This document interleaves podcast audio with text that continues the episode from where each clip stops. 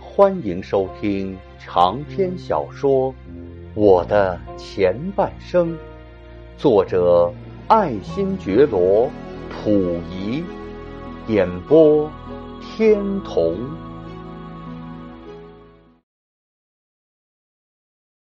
在清朝所谓的家法中，首先被列入皇帝所必须奉为最重要的信条的。就是“敬天法祖”四个大字，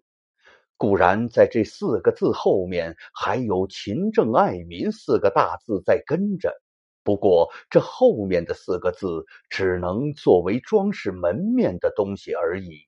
因为在历代皇帝的阶级本质中是根本找不到“勤政爱民”四个字的踪影的。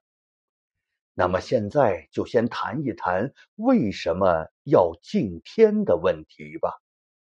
在古代，因为人类的知识有限，无法探知宇宙的秘密，所以人们对于风云雷雨、日月星辰这些大自然的作用，都起了一种莫名其妙的盲目崇敬、恐惧的心理。因此，封建统治者就利用这个虚无缥缈的天作为他们的护身符，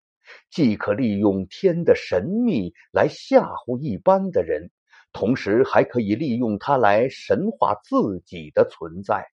于是，“敬天”这两个字就成为专制统治者骗人的好工具了。一来呢？可以表示，这个所谓的天子，就是由于受到了天命，所以才拿天之元子的资格，公然的骑在人民的头上。其次，则是把封建统治势力的宝塔式的层层压力的作用，能够尽量的发挥出来。所以，就拿对自己毫无压力可言的天压在自己的头上，而制造出父天母地的一套幻想来，然后更利用什么爱民如子或是什么子庶民也之类的骗人的谎话，制造出一套天地君亲师的纲常名教的无形桎梏。就利用这种由下及上的政治和经济上的密网，笼罩住整个当时的社会，因而借以建立和维持唯我独尊的专制统治地位。至于法祖这件事儿，也是有着与敬天密不可分的联系。为了维系封建统治者一姓永久尊荣。就非把法祖这个铁帽子狠狠地扣在自己的后代子孙头上不可。以我为例吧，我就是在那法祖空气最浓厚的清宫中，头脑完全弄得昏天黑地的。例如，在我所住的养心殿的中央，就有一个皇帝通常召见文武大臣的宝座。在后面的屏风上有乾隆亲笔的御制诗，上面还高悬着雍正亲笔的“中正仁和”的大牌匾。在左右两旁的紫檀木的大案上，整整齐齐堆放着历代皇帝所遗留下来的所谓圣训。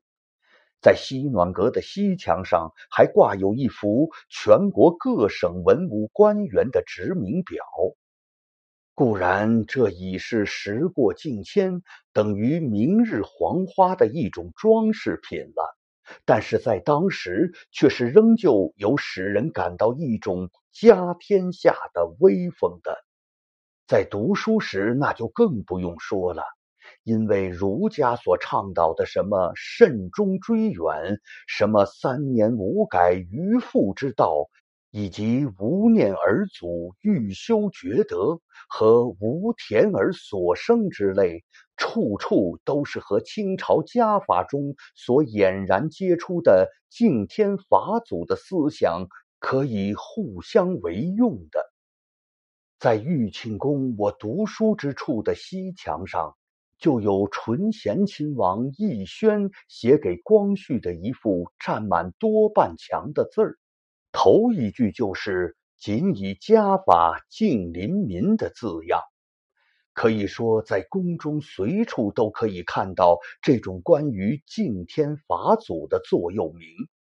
在这种有形的耳濡目染、无形的潜移默化之下，又怎能不把我弄得喜与幸成而五体投地呢？